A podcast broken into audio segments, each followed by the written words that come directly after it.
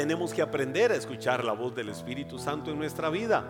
Eh, siempre he dicho eh, que cada uno de nosotros tenemos la conciencia. Eh, es una linda facultad que Dios nos dio la conciencia. Y a veces hay personas que hacen algo porque su conciencia no les afecta. Otros no hacen algo porque su conciencia les puede afectar. Por ejemplo, yo tengo acá esta copa con agua y vengo Mm, el líquido preciado, el líquido vital para la subsistencia del ser humano. H2O, agua. La bebí, riquísimo. Eh, ¿Tengo algún problema en beberme el agua de esta copa? No. Ningún problema. Pero ¿qué pasa si otra persona viene y dice, eh, voy a beber? Mm, no, pero prefiero hacerlo en un vaso es que no, en una copa no, no sé, me siento mal, me siento incómodo, tengo mucha sed, necesito beber agua, pero, uy no, pero es que en la copa no, no sé, no me va a caer bien el agua. No la tomes, mejor ve y busca un vaso, porque si tu conciencia, tu particular conciencia te está acusando, entonces se te va a convertir en pecado y no vas a disfrutar aquello. ¿Tengo yo problema en beber agua de una copa? No, no tengo ningún problema. Entonces, mi conciencia no me acusa. Ahora, Dios nos dio esa linda facultad a los seres humanos. Tenemos la conciencia, pero también eh, existe lo que yo llamo, y por mucho tiempo he dicho siempre, la conciencia del Espíritu Santo. Fíjense que Proverbios 20-27 hago solo mención de, estos pasajes.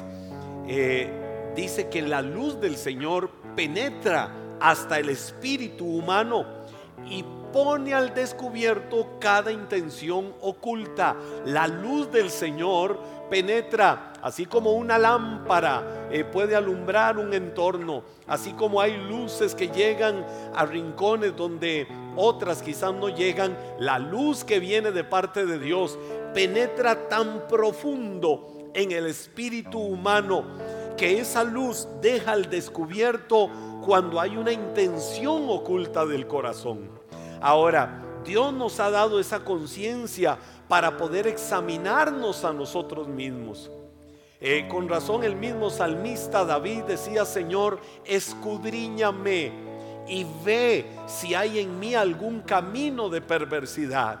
A veces hay cosas en nuestra vida que no son las mejores. A veces hay cosas que no son las correctas en nuestra humanidad. Pero el Espíritu Santo, el Espíritu de Dios, con esa luz que irradia del sol de justicia que es Cristo Jesús, esa luz de justicia viene a ministrar nuestras vidas, viene a ministrar nuestro corazón. Y dice el Salmo 16, verso 7, bendeciré al Señor. Mire qué lindo lo que dice. Bendeciré al Señor quien me guía. Aún de noche mi corazón me enseña. Y cuando dice mi corazón me enseña, aún de noche, está hablando de mi conciencia. Aún de noche, mi conciencia me enseña. ¿Cómo nos enseña? ¿Cómo nos ministra eh, la luz de Dios? ¿Cómo nos ministra eh, la luz de Dios siempre en nuestra vida? Ahora, quiero decirte algo. Nuestro espíritu es la lámpara que Dios va a usar siempre. Hablando ya del Espíritu nuestro. Está el Espíritu Santo, pero nosotros que somos seres tripartitos, espíritu, alma y cuerpo, nuestro espíritu es la lámpara que Dios usa para guiarnos e iluminar nuestras vidas en todo momento. Ahora, ese espíritu tiene una voz. A esa voz nosotros le llamamos la conciencia. Eh, es, ese ser interior que yo les decía, que a veces nos acusa eh, por algunas cosas, en otros momentos no.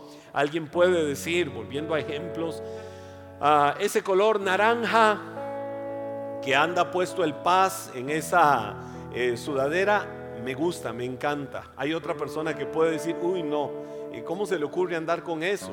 Eh, esos gustos, a veces la conciencia hace que alguien se sienta bien o se sienta mal por algo, en fin, eh, es muy variado. Pero eh, lo importante de todo esto es que nosotros tengamos una sensibilidad a qué es lo que a través de la conciencia, que yo he definido siempre como la voz del Espíritu Santo a nuestra vida, podamos entender y podamos saber qué es lo que Dios quiere hablarnos a nosotros. De hecho, hay algunas versiones de la Biblia que usan sinónimos eh, para la... Eh, la conciencia, cuando dice me instruye, me reprende, me corrige, me amonesta, eh, en fin, el punto es que tenemos que ser sensibles y es lo que quiero decirte en esta noche. ¿Qué es lo que Dios habla a tu corazón? ¿Qué acciones, qué cosas hay en tu vida que internamente sabes que no están bien, que no son correctas, que no son buenas? Será la conciencia a través del Espíritu o la conciencia del Espíritu o la voz del Espíritu Santo hablando y ministrando tu vida. Te voy a poner algunos ejemplos bíblicos de lo que hace la voz del Espíritu, cómo trabaja la voz del Espíritu en nuestra vida. Número uno, ella confronta las malas acciones del corazón.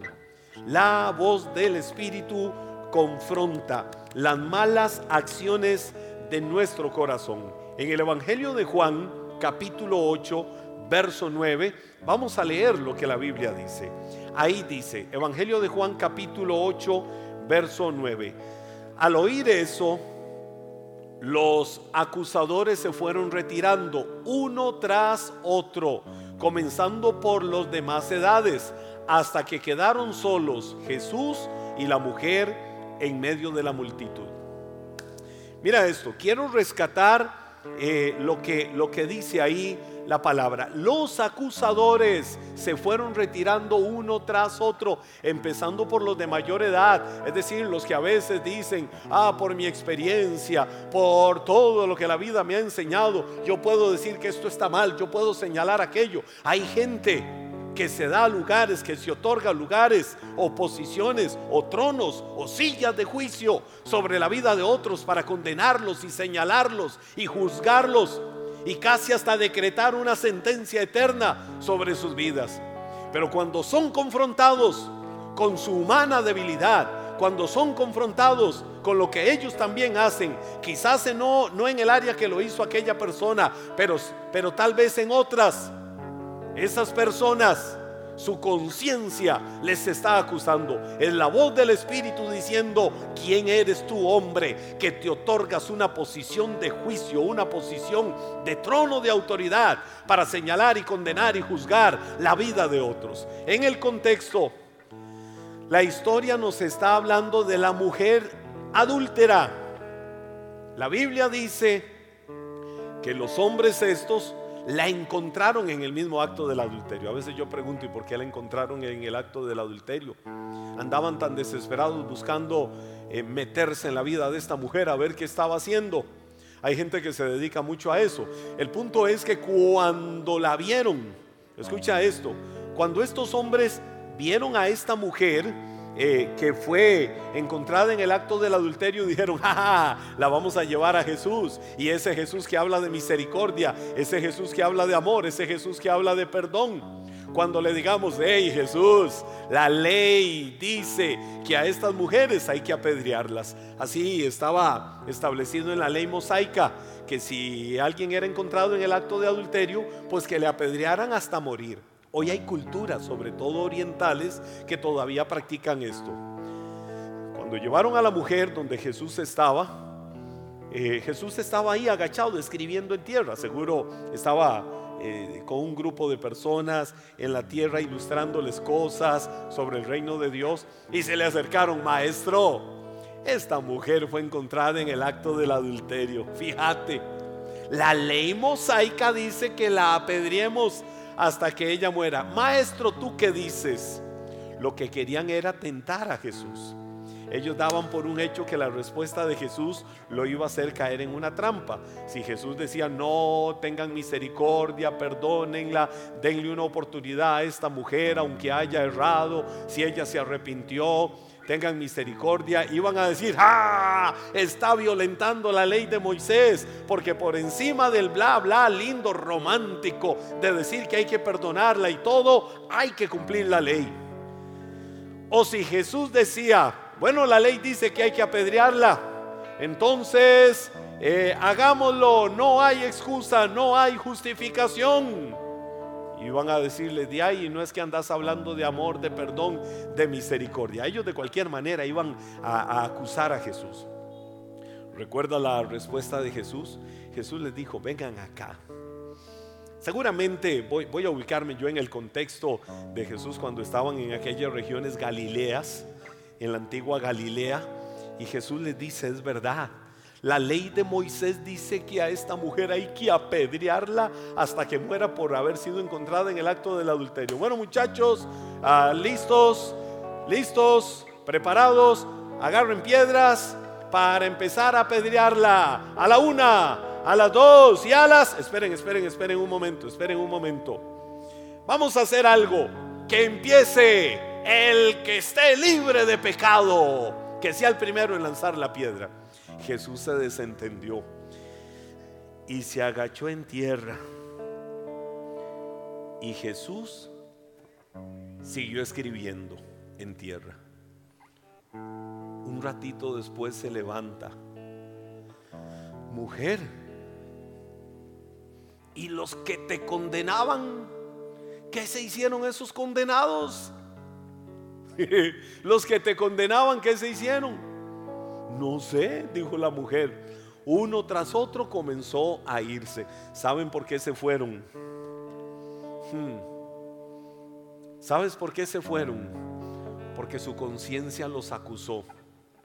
Porque su conciencia empezó a señalarlos porque su conciencia empezó a decirles cómo ustedes se atreven a juzgar a esta mujer cuando ustedes están llenos de más pecado, cuando muchos de ustedes son sepulcros blanqueados, cuando ustedes son una manada de hipócritas que cierran el reino de los cielos delante de los hombres, porque no entran ustedes por religiosos, pero tampoco dejan entrar a los demás, que a pesar de sus pecados vienen con un corazón humillado delante de Dios. ¡Wow! Jesús dio una demostración ahí de cómo la conciencia confronta las malas acciones del corazón de algunos y no pudieron acusar a la mujer asesinándola. No pudieron. Ahora, ¿cuál fue la respuesta de Jesús? Mujer, ni yo te condeno. Eso sí, vete y no peques más. Jesús no le dijo, mujer, ni yo te condeno. Eh, es una debilidad que tenés eh, yo entiendo que es tu debilidad, mujer, lucha por superarla. Algún día yo también voy a orar por vos, mujer, para que un día super... No, no, no, no. Jesús le dijo, mujer, yo no te condeno. Eso sí, vete y no peques más. Le estaba diciendo, eso sí, necesitas rectificar, tener un cambio en tu vida ipso facto, es decir, un cambio en tu vida ya.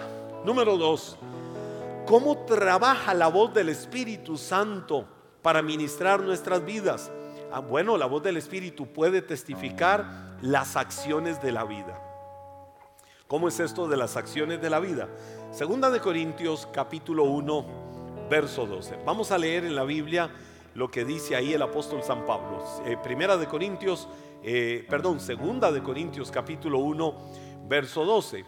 Dice, podemos decir con confianza y con una conciencia limpia que en todos nuestros asuntos hemos vivido en santidad y con una sinceridad dadas por Dios. Hemos dependido de la gracia de Dios y no de nuestra propia sabiduría humana. Eso lo dijo Pablo, Pablo haciendo defensa. Eh, y, y termina diciendo, esa es la forma en que nos hemos comportado ante el mundo y en especial con ustedes. Pablo decía, aquí estamos, juzguennos. Tenemos una conciencia limpia. Hemos buscado hacer las cosas para agradar a Dios y para hacer su voluntad y caminar en santidad. Caminar en santidad no significa ser santulón. No, no, no. Caminar en santidad significa caminar en rendición a Dios. Eh, de hecho, la palabra santo viene del hebreo, del griego agat y esa palabra agat significa alguien que fue separado para un propósito exclusivo y específico. ¿Qué significa? Que Dios te ha separado, que Dios ha trazado sus ojos de amor, sus ojos de misericordia sobre tu vida, porque Él quiere apartarte de seguir tu propia voluntad, de seguir tus propias acciones, para que cumplas un propósito en este mundo. El propósito de Dios para tu vida, estoy seguro de que está trazado y está muy marcado, muy delineado en el corazón de Dios para llevarte a ser un instrumento para cumplir en tu vida cosas maravillosas. Pablo dijo, aquí estamos, juzguennos no por nuestra humanidad, porque Pablo por su humanidad, cualquiera pudo haber dicho, ah, eras Pablo, eh, Saulo de Tarso, aquel fariseo que apedreaba a los cristianos, aquel que fomentó, aquel que impulsó el asesinato del primer mártir de la fe, Esteban, ah, Pablo, el que donde había un cristiano lo perseguía hasta que lo mataran, Pablo el que hacía guerra permanente, bueno, ese era Pablo conocido en ese tiempo como Saulo de Tarso, que perseguía a los cristianos, pero en ese Saulo de Tarso, hombre implacable, hombre duro, hombre sin misericordia sobre los cristianos, Dios trabajó camino a Damasco y vino una manifestación del amor de Dios y su vida cambió. Y vino a ser el apóstol de los gentiles, es decir, el escritor de muchas de las cartas del Nuevo Testamento llenas del amor, de la gracia, del favor, de la misericordia, del perdón de Dios para la humanidad y que tanto enriquecen y animan nuestra vida. No importa lo que fuiste, no importa dónde estuviste sentado en el pasado de tu vida, no importa las vergüenzas que pudiste haber vivido en la vida, no importa cuánto fuiste señalado, cuánto fuiste señalada, importa lo que eres hoy en Cristo. Ya no estás sentado ni sentada en lugares de vergüenza, en lugares de ruina, en lugares de maldición, en lugares de desgracia. Estás sentado, sentada juntamente con Cristo en los lugares celestiales. Y eso tienes que creerlo. Ahora no soy lo que el mundo diga que soy. Ahora soy lo que Cristo dice que soy. Soy preciosa criatura, la niña de sus ojos, la obra perfecta de Él, como el arquitecto de mi vida, para darme la mejor forma. Número tres, ¿qué hace la voz del Espíritu? La voz del Espíritu dirige nuestra conducta. Wow, qué maravilloso sería que le dijéramos, quiero que tú dirijas mi conducta, las acciones de mi vida. Dice la Biblia, Primera de Corintios capítulo 10, y esto es una lista larga de versículos del verso 23 al versículo 33, Primera de Corintios. Pero vamos, vamos a leerlas.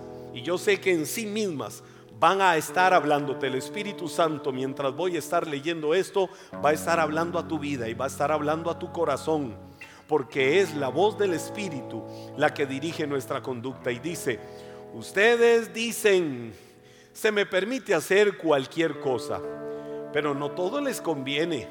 Dicen, se me permite hacer cualquier cosa, pero no, no todo trae beneficio. No se preocupen por su propio bien, sino por el bien de los demás.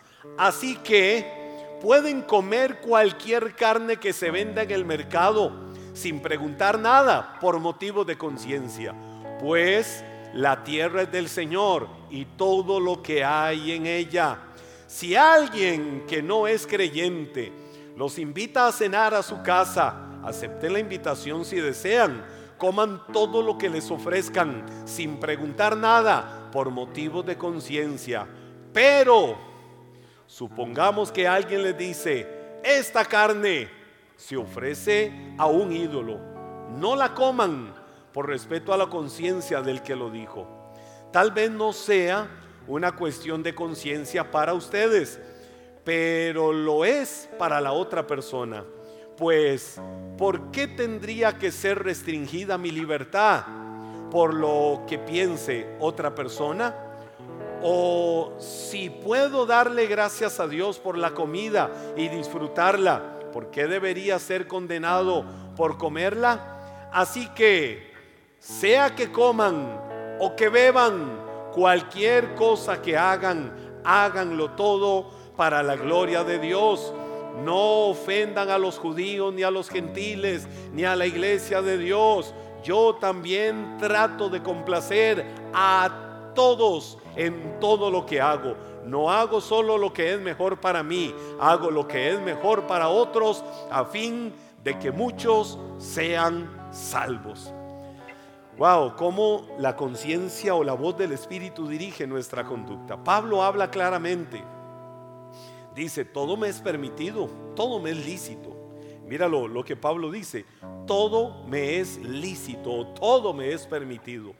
Ah, en la fe cristiana hay una lista de dogmas, hay una lista de requisitos, hay una lista de todo lo que porque me hice cristiano tengo que dejar de hacer. No, Señor.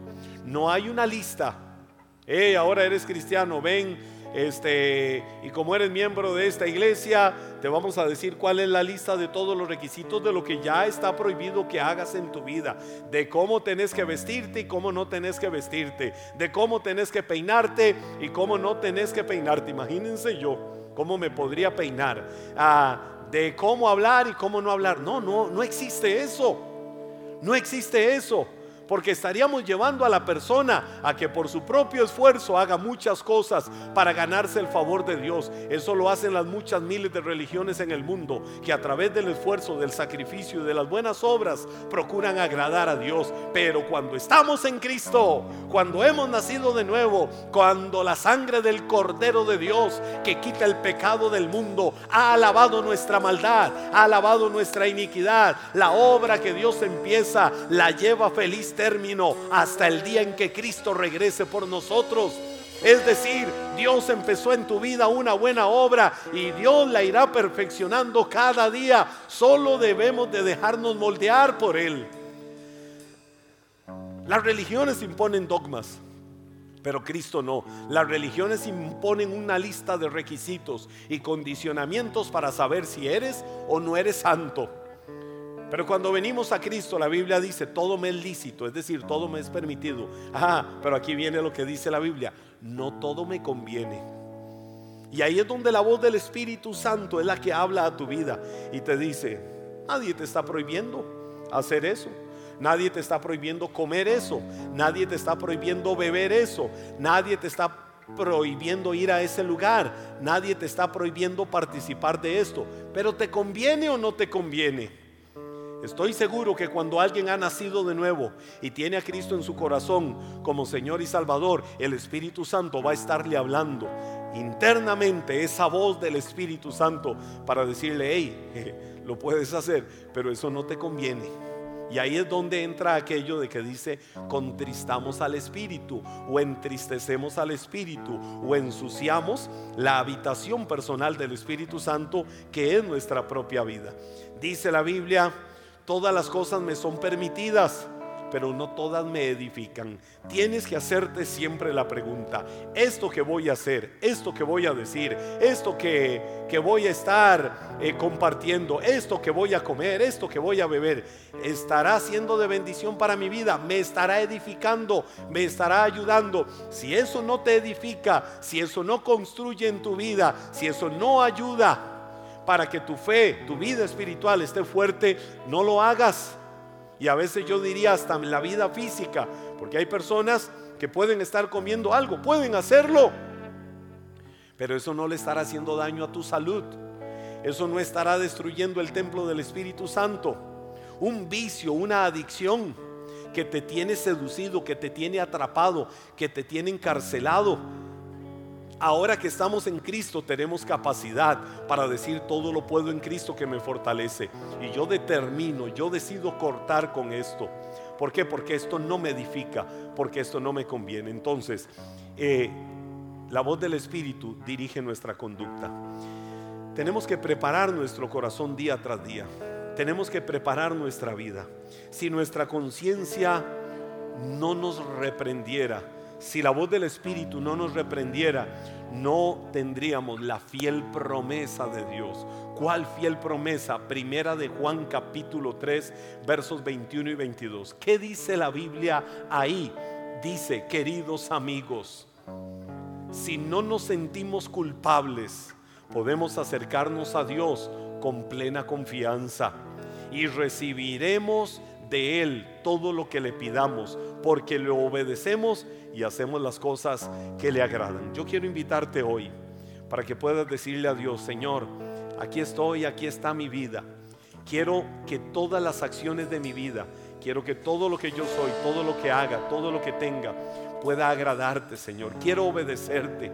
A veces en mi humana debilidad soy débil, Señor. Pero quiero que tú ministres mi vida, Espíritu de Dios, que tú hables a mi corazón. Vamos, levántale tus manos. Deja que el Espíritu Santo ministre tu vida, ministre tu corazón ahí donde estás. Deja a Dios trabajar, deja a Dios actuar, deja a Dios ministrar las fibras más profundas de tu corazón y decirle, heme aquí, aquí estoy, Señor, para que tú hables, para que tú ministres, para que tú, Señor, puedas traer una transformación a mi ser interior. El Espíritu de Dios está trabajando, el Espíritu de Dios se está moviendo, el Espíritu de Dios está actuando ahí donde estás. Déjalo hablar, déjalo ministrar tu vida, déjalo ministrar tu corazón, diciendo el Espíritu de Dios Ministra mi vida, Espíritu de Dios. Toma mi corazón. Hay cosas que yo hago que no te agradan.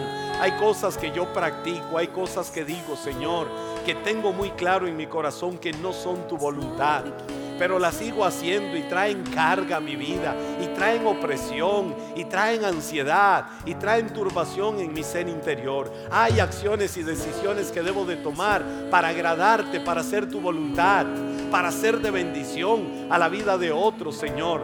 Señor, quiero hoy decidir que con Cristo estoy juntamente crucificado. Ya no vivo yo, sino que ahora vive Cristo en mí que lo que vivo en mi carne, lo vivo en la fe del Hijo de Dios, que me amó y se entregó a sí mismo por mí. Hoy, Señor, toma mi vida. Hoy, Dios, ministra mi corazón. Hoy habla a todo mi ser, Espíritu de Dios. Yo te doy gracias, Señor, porque sé que tu mano se extiende sobre mi vida. Tu mano se extiende a mi corazón, Señor. Y tú sanas mi ser interior. Pero aun si el cuerpo está enfermo, Señor, yo envío hoy desde este lugar, desde este podio, acá en Iglesia Maná, en Cartago, Costa Rica, envío palabra de ánimo y de bendición a cada persona que está con nosotros, a cada persona que nos acompaña en este tiempo hermoso. En este tiempo maravilloso del cielo, Señor, les envío palabra de bendición, palabra de ánimo. Ministro, Señor, el corazón de cada uno. Trae sanidad, trae salud, trae restauración, trae restitución, trae bendición a la vida y al corazón de cada persona, de cada hijo y de cada hija tuya, Señor, que está hoy acá, en este lugar, en el nombre bendito, que es sobre todo nombre, en el nombre de Jesús. Amén, amén.